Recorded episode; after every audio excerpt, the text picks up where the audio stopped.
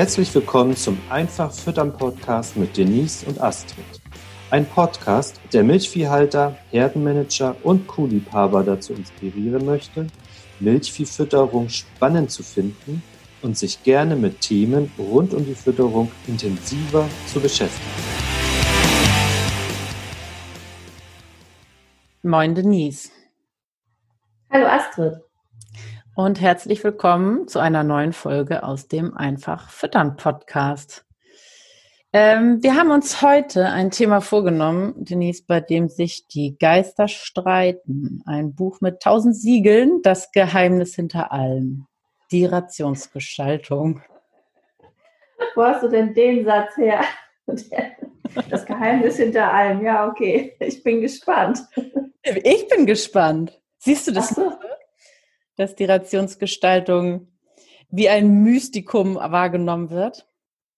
Ja, manchmal stelle ich das schon fest. Also gar nicht mal auf den äh, Bestandsbetrieben, aber ich werde ja auch ab und zu mal zu so einem Impulsbesuch gerufen und sehe dann den Betrieb zum ersten Mal und ähm, sehe natürlich auch die Ration am Futtertisch und auch die Rationsberechnung zum ersten Mal.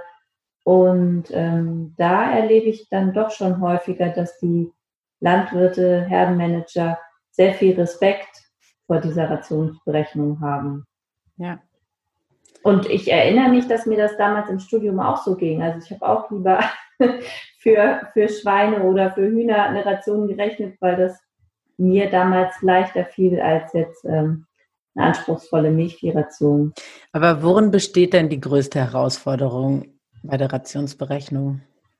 Ähm, dass ich meine Tiere kenne, dass ich meine Ration am Futtertisch einschätzen kann und dass ich die wichtigen Stellschrauben hinsichtlich, was ist die optimale Beladereihenfolge für diese Ration, Mischzeit, also dieses ganze Fütterungskontrolling, das ist für mich immer am wichtigsten. Und tatsächlich die Rationsberechnung ist sicherlich meine Grundlage, auf der sich das Ganze aufbaut. Aber ähm, ja, ist jetzt kein Hexenwerk und für mich auch nicht in Stein gemeißelt oder ist ja oft so, dass die Landwirte dann das eine oder andere nochmal verändern müssen, weil sich der Vorschub verändert und der Erfolg kommt ja dann einfach darüber, wie gut es umgesetzt wird und nicht, ob jetzt das letzte Gramm NXP da perfekt gerechnet ist. Aber hast du das Gefühl, dass jedem das klar ist? Hm, ich bemühe mich, darüber aufzuklären. Mhm. Und ähm, ja, das mache ich ja auch ein Stück weit dann über den Fütterungskurier oder über die Facebook-Beiträge auf der Milchviehberatungsseite. Also, dass man das so ein bisschen, mh, hm, wie nennt man das? Ja, dass man da keine Angst mehr vor dem Füttern hat. Ne? Das ja. ist mir ganz wichtig. Keine ja. Angst vor dem Füttern, keine Angst vor Rationsberechnung. Und ich fände es grundsätzlich total toll, wenn jeder Landwirt Selbstrationen rechnen kann, wenn er da Spaß dran hat natürlich nur. Und ähm, es scheitert meiner Meinung nach nie an dem Können, es scheitert in der Praxis ja oft dann an der Zeit. Und ja, ich finde es natürlich toll, wenn Landwirte oder Herdenmanager sich mit dem Thema Fütterung genauso leidenschaftlich ähm, beschäftigen möchten wollen, wie ich das mache. Kommt denn, also schwindet die Angst denn dann mit dem Beschäftigen? Weil, also einer der Geek-Teilnehmer sagte das ja im Webinar auch, dass er einfach jetzt die Angst verloren hat. Ne? Genau, das ist ja so das Ziel, was wir mit äh, Rookie for Feed oder dann eben auch besonders im Geek for Feed, wo es um die Rationsberechnung im Konkreten geht, auch verfolgen, dass die Rationen so einfach ähm, aufgebaut werden und eine Fütterungsstrategie festgelegt wird für den Betrieb, dass der Landwirt jederzeit das Gefühl hat, er kann die Ration selbst auch kontrollieren, auch Kleinigkeiten ändern, weil er weiß, was dann passiert. Und ähm, ja, die meisten äh, haben ja jetzt auch tatsächlich das Zepter selbst in die Hand genommen und rechnen ja ihre eigenen unabhängigen Rationen. Und das finde ich natürlich total fantastisch, weil ich glaube, die Landwirte, dadurch, dass sie täglich im Stall sind, haben ja so viele Informationen und wenn sie dann noch das i-Tüpfelchen Rationsberechnung selbst abdecken können, finde ich das großartig. Also auch für die Herde an sich, auch wenn ich dann quasi meinen Job ad absurdum führe an der einen oder anderen Stelle. Aber ähm, du meinst, weil du dich unnötig machst? Ja, genau. Aber das ist ja mein Ziel, habe ich, glaube ich, auch schon mal in einem anderen Podcast gesagt. Ja. Also. Aber du sprichst ja jetzt gerade einen wichtigen Punkt an äh, mit der Komplexität äh, der Ration. Wir hatten neulich mal in, in einer Facebook-Gruppe gelesen, dass da hat sich jemand quasi rückversichert. Er hat selber 19 Komponenten in seiner Milchviehration und wie das so bei den anderen aussieht. Ähm, genau. Und da ging ja auch der Trend schon von vielen, die sagten, zu kompliziert ne, aufgebaut. Ja, liegt einfach dann äh, im Detail. Also man schafft das ja nicht, diese Ration jeden Tag gleich zu mischen. Und wenn ich eine einfache Ration füttere, was ja auch subjektiv ist, aber wo ich dann irgendwie meine sechs bis zehn Komponenten maximal drin habe, dann habe ich ja schon mal nur die Hälfte von dem äh, Beispiel, was du gerade nanntest. Und diese Ration dann an unterschiedlichen Tagen mal analysieren lasse oder auch direkt vor Ort mir den TS-Gehalt bestimme oder mit der Schüttelbox die Mischgenauigkeit mir angucke, da sehe ich ja schon, wie groß die einzelnen Schwankungsbreiten sind. Und ähm, ja, es ist halt umso schwieriger, umso mehr Komponenten äh, enthalten sind, weil Mischfehler kennt jeder und es ist bei jedem auch mal Wochenende oder eine Futtervertretung oder Futtermeistervertretung vor Ort und ähm, ja, es muss deswegen für mich immer einfach sein und es muss vor allem so aufgebaut sein, dass ich als Landwirt weiß, okay, diese Komponente ist da drin, weil die genau diesen Effekt auf meine Herde hat. Ich finde das ganz gefährlich, wenn die Landwirte eben Komponenten in ihrer Ration haben und sich nicht trauen, die wegzulassen, weil sie Angst haben, dass dann alles auf der Seite liegt. Jetzt mal so plakativ. Kann man denn das Ganze nicht also vereinfachen, indem man eben die Komponenten vorher zusammenmischt? Weil dann habe ich die Anzahl der Komponenten, die ich dann noch für die Ration frisch zusammenmischen muss, doch auch schon reduziert. Genau, das wird ja häufig gemacht. Ähm, es gibt im Süden viele Male Mischanlagen, die das dann, gerade wenn man eigenes Getreide verfüttern will, ist das ja auch eine gute Lösung.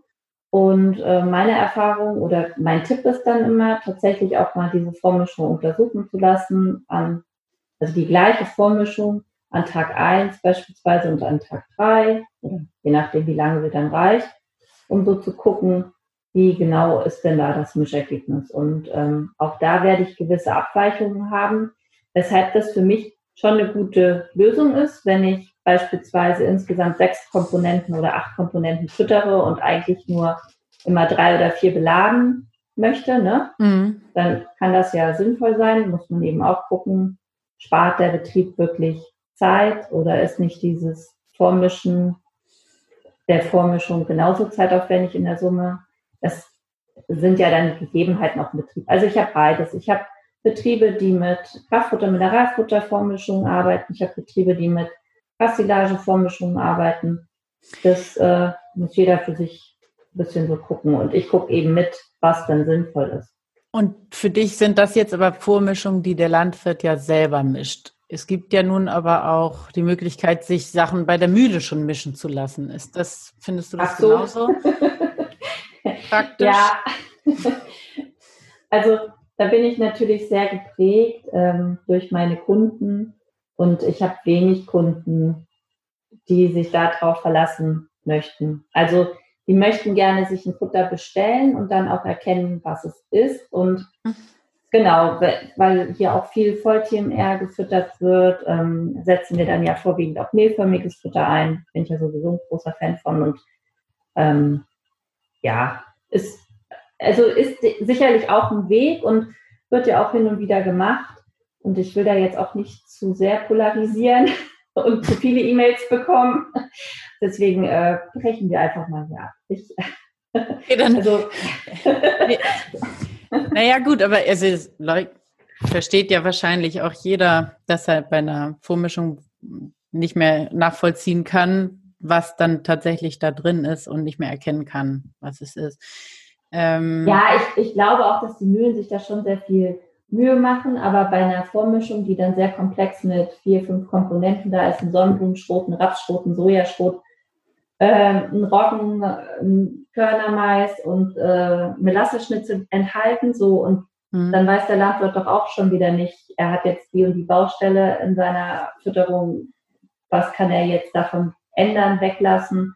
Das ist ja nichts, was ein Landwirt dann selbst ähm, großartig ja, entscheiden kann. Ne? die Flexibilität meinst du jetzt, die man sich damit nimmt, oder? Ja, genau, das, dieses, ja. Ähm, dieses auch die Entscheidungsgewalt bei sich ja. zu behalten. Ne? Also ich bin ja auch Unternehmerin, genauso wie die Landwirt, und mir ist immer wichtig, dass ich ähm, Entscheidungen treffen kann. Natürlich habe ich nicht von allem Ahnung, also gerade so technische Sachen oder jetzt auch ähm, mit der Website oder was weiß ich, aber ich will ja trotzdem die Möglichkeit haben zu sagen, das finde ich jetzt blöd und ich weiß, dass es da Wege gibt, dass es anders aussieht oder dass man es anders aufbaut und dann möchte ich das auch gerne und das ist, wenn es so sehr komplex ist, aus meiner Sicht immer schwierig und deswegen bin ich halt ein Fan von vielen oder von wenig Komponenten und ja. Unter welchen Umständen sind denn viele Komponenten in einer Ration gerechtfertigt? Hm, ja, ketzerisch würde man jetzt sagen, wenn man Geld loswerden muss, um weniger Steuern zu bezahlen. das ist jetzt aber vielleicht ein bisschen gemein. Also sicherlich haben manche Betriebe das Gefühl, wenn sie ihre Leistung stark steigern konnten in den letzten ein, zwei Jahren, was ich übrigens auf sehr vielen Betrieben beobachtet habe, was auch mit den Grundfuttersituationen zusammenhing, weil das war zwar wenig Futter, aber es war auch, auch sehr gutes Futter und auch gerade so die Maissilagen aus 2018 haben sehr gut gemolken im Sommer letzten Jahres, wie auch immer. Auf jeden Fall sind sehr viele Betriebe in den letzten Jahren ähm, dabei gewesen, die sich sehr stark entwickelt haben. Und wenn man dann zeitgleich noch viele Zusatzstoffe, sogenannte Zauberpulver in der Ration hat, dann neigt man vielleicht auch dazu, jetzt nicht mehr entscheiden zu können, äh, kann ich denn davon was weglassen? Und ähm, ja, aus meiner Sicht ist es tatsächlich nie gerechtfertigt, weil mein Ziel ja immer eine hohe Grundfutterleistung ist. Und wenn ich jetzt als Betrieb irgendwo bei 10.500 oder 11.000 Liter liege und ich möchte gerne 12.000 haben, ähm, dann kann das ja sein, dass ich mir versuche, so eine Überholspur zu nehmen, indem ich dann übergangsweise so einen Zusatzstoff einsetze. Aber ich stelle immer wieder fest, dass das keine nachhaltige Verbesserung der Herde, also im Bereich Tiergesundheit und äh, Leistung mit sich bringt, wenn das Grundfutter nicht mitzieht. Mhm. Und ich habe dann natürlich auch immer so ein paar Rationen im Kopf, die wirklich einfach sind, wo nur Mineralfutter, ne, Salz, Kalk, Gras, Mais drin sind und dann irgendwie zwei, drei Kraftfutterkomponenten und vielleicht mal im Sommer was zum Puffern oder was zum Stabilisieren und die aber ja trotzdem fast 12.000 Liter melken, wohlgemerkt ähm, ja auch mit zweimal melken. Und ja, da tue ich mich dann schwer zu sagen, du hast jetzt 10,5 und du möchtest gerne 1000 Liter mehr, mach doch mal das und das rein. Also ja. würde ich nie machen. Ich würde halt immer anfangen, guck doch mal, Futteraufnahme, wie können wir die noch erhöhen? Was können wir beim Grundfutter machen? Was können wir bei der Hexelänge machen? Was können wir bei der Belegungsdichte machen? Ähm, das wären dann eher meine Angriffspunkte. Aber das würde denn das zum selben Ergebnis führen? Also ich formuliere nochmal andersrum. Wenn es jetzt zwei Wege gibt, einmal den, den du beschreibst, zu gucken, welche ähm, ja, Herausforderungen oder wo sind noch Stellschrauben und die andere Variante, wir machen die Ration voller ähm, Booster. Mhm. Komme ich denn dann einfach zum selben Ergebnis und ich kann mir halt dann quasi überlegen, ob ich die Überholspur nehme oder ob ich den Weg nehme, den du gerade beschrieben hast? Mhm. Kann ich, glaube ich, abschließend gar nicht beantworten, weil ich ja so nicht arbeite. ja. Also, weil ich äh, einfach keine, keinen Betrieb habe, den ich dann so zu einem höheren Ergebnis verholfen habe. Ich habe das natürlich manchmal, dass ich auf einen Betrieb komme, wo die Leistung schon sehr gut ist und wo ich dann auch feststelle, okay, hier ist was drin und da ist was drin und der füttert auch einfach für zwei, drei Euro mehr pro Kuh am Tag als, also jetzt mal übertrieben, ne? Ja. Aber das gibt es, ja. es gibt ja Betriebe in Deutschland, die füttern pro Kuh ähm, zwischen sechs und acht Euro. Und ähm, wofür dann Betriebe, die bei dir in der Beratung sind? Ja, da gibt es ja schon auch größere Unterschiede, hängt dann ja vor allem mit den Grundfutterkosten zusammen, ne? Aber die ähm, ja, nur um so eine ja, genau, die liegen eigentlich alle zwischen vier und fünf Euro maximal. Also manche auch vielleicht mal knapp unter vier Euro. Aber ähm, das Ziel ist tatsächlich, dass man jetzt bei den reinen Futterkosten in der melkenden Herde irgendwie so knapp unter 12 Cent liegt. Und ähm, das schaffen natürlich bei mir auch nicht alle, weil das Grundfutter und der Standort und so weiter. Und das sind ja immer Widrigkeiten, mit denen alle kämpfen müssen. Ne? Wetter ist schlecht oder wie auch immer. Mm, aber ja, das Ziel ist einfach, dass man die Futterkosten natürlich im Blick behält und regelmäßig kontrolliert. Ähm. Stichwort Futterkosten. Du hast jetzt ein paar Zahlen in den Raum geworfen. Sind das Zahlen, die der Landwirt, der jetzt zuhört, sofort auch für sich parat hat? Oder muss man die schon gezielt für sich also das ist vielleicht jetzt wieder eine doofe Frage von mir, aber kennt der Landwirt, der zuhört, jetzt seine Futterkosten und könnte sich direkt mit denen, die, die du gerade genannt hast, vergleichen? Mm, erfahrungsgemäß meistens nicht, aber das kann auch daran liegen, dass die Landwirte, die jetzt bei mir in der Beratung sind, naja, dass ich das dann für die hm, zwischendurch okay. ausrechne oder sie darauf hinweise. Und ähm, grundsätzlich ist das, glaube ich, schon so, dass Landwirte sich noch sehr wenig mit den Futterkosten beschäftigen, so, ne? Also und einfach, ja. weil es zeitintensiv ist und weil oft dann ja auch die Daten für die Grundfutterherstellung ja nicht tatsächlich vorliegen und sehr müßig okay. sind, mhm. sich das auszurechnen, weil die BZA-Daten oder die aus der Buchführung, die Daten, die sind ja sehr alt. Ja. Und gerade in den letzten beiden Jahren, wo dann 2018 viel Futter gekauft wurde und auch Anfang 2019 noch Futter gekauft werden musste, ähm, hat man ja einfach die Problematik, ja, dass man mit den Zahlen nicht für den jetzigen Sommer beispielsweise in 2020 rechnen kann. Ja, nun geht es ja in dem, ja, in dem Geek ja auch um Futterkosten. Ne? Warum ist dir das denn so wichtig, dass die Landwirte dann auch tatsächlich selber damit rechnen? Naja, weil das mein Hauptaugenmerk ähm, neben der Tiergesundheit sein muss. Also ich kann ja tiergesunde Ration rechnen, aber sie muss ja auch tragbar sein für den Betrieb. Und wenn das Einkommen nach Futterkosten einfach deutlich über 50 Prozent liegt und wir in Schleswig-Holstein haben ja schon auch in den letzten Jahren viele Herausforderungen durch den Milchpreis einfach gehabt, ähm, ist der Druck da enorm, dass man die Futterkosten ja im Blick hat. Und es ist jetzt ja auch nicht super entscheidend, dass ein Betrieb, der selbst seine Ration berechnet, sich einmal seine Grundfutterkosten ausgerechnet hat, zumindest so grob die Richtung weiß, ob das jetzt 50 Euro die Tonne sind oder 65 Euro, dass dieser Betrieb mh, hm, der hat ja dann eine Einfluration für sich und mhm. da ändert sich ja nicht plötzlich ganz viel. Also wenn ich jetzt für 4 Euro oder 4,20 Euro füttern kann, weil ich eben Top-Grundfutter da liegen habe und die Milch läuft etc. pp., dann ähm, schmeiße ich da ja jetzt nicht plötzlich Futter obendrauf, was mich ein oder 1,50 Euro mehr kostet. Und also weißt du, wie ich meine? Man, ja. man, ist ja dann ja. auch recht stabil ja. in den Futterkosten, die man hat. Man versucht natürlich viel über die Grundfutterqualitäten dann zu steuern. Und das ist, wie gesagt, ja. dann ja auch immer mein Fokus.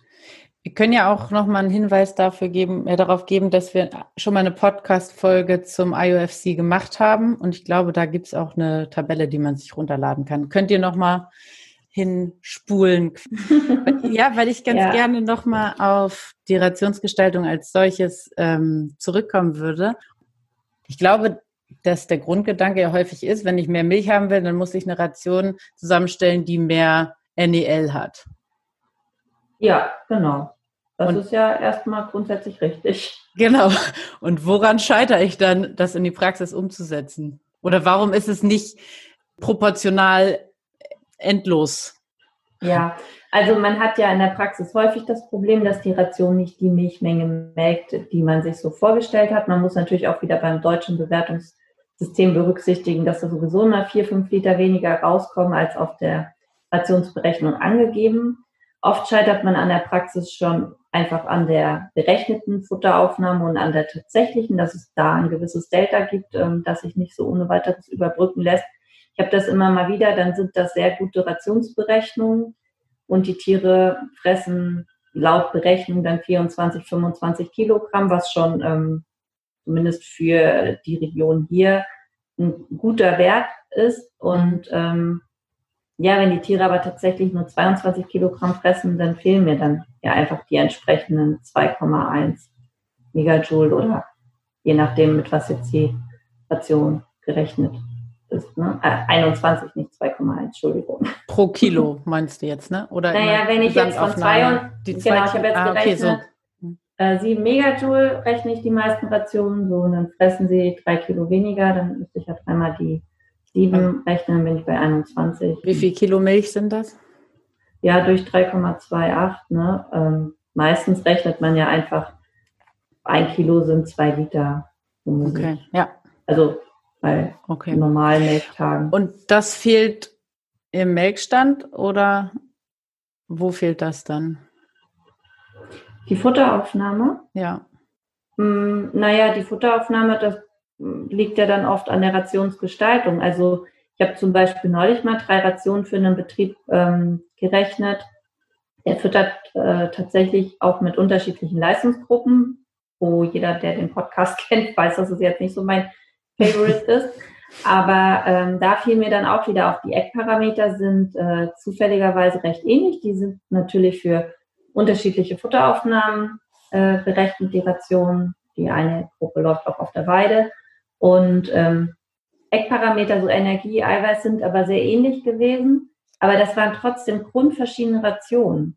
Und ähm, die eine Ration wird eben sehr gut und sehr gerne gefressen. Bei der anderen Ration weiß ich, naja gut, das kann man dann bei Tieren machen, die kurz vom Trockenstellen sind, aber ähm, die Hochleistenden würden dann von dieser Ration einfach viel zu wenig fressen, um ja da gut durchzukommen ne? und nicht große Probleme mit einem großen Energiedefizit zu haben. So.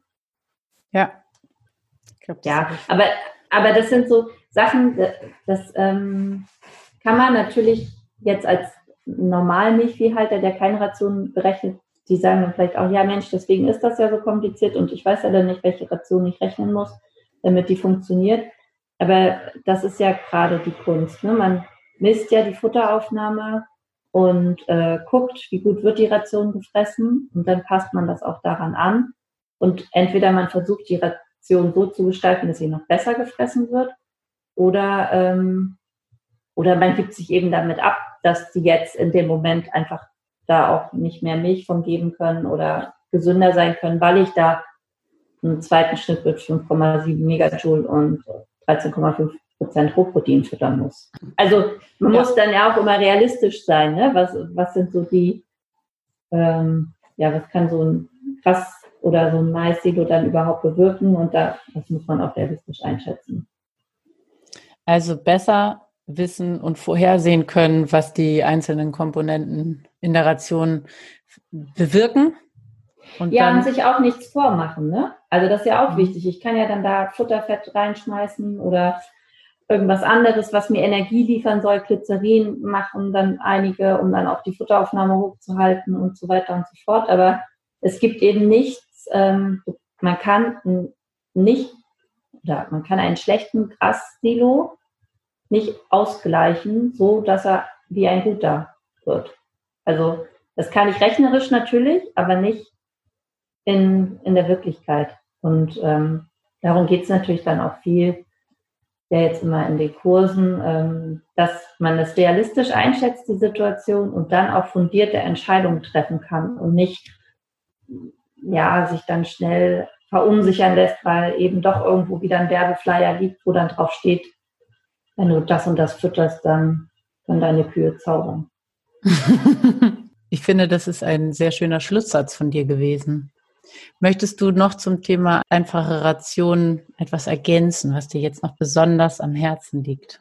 Na, mir ist tatsächlich wichtig, dass die Betriebe ein gutes Fütterungskontrolling haben, ihre Futteraufnahmen messen und ähm, sich nicht verunsichern lassen durch Rationsberechnungen. Entweder ob sie sie selbst machen oder jemand anderes, ist ja auch egal, sondern dass sie wirklich auf ihre Kühe hören und sich da nicht beirren lassen, weil äh, die Zahlen in so einer Rationsberechnung, die können einen doch das ein oder andere mal täuschen und ähm, ja, dass man sich da wirklich auf sein Kuhauge verlässt.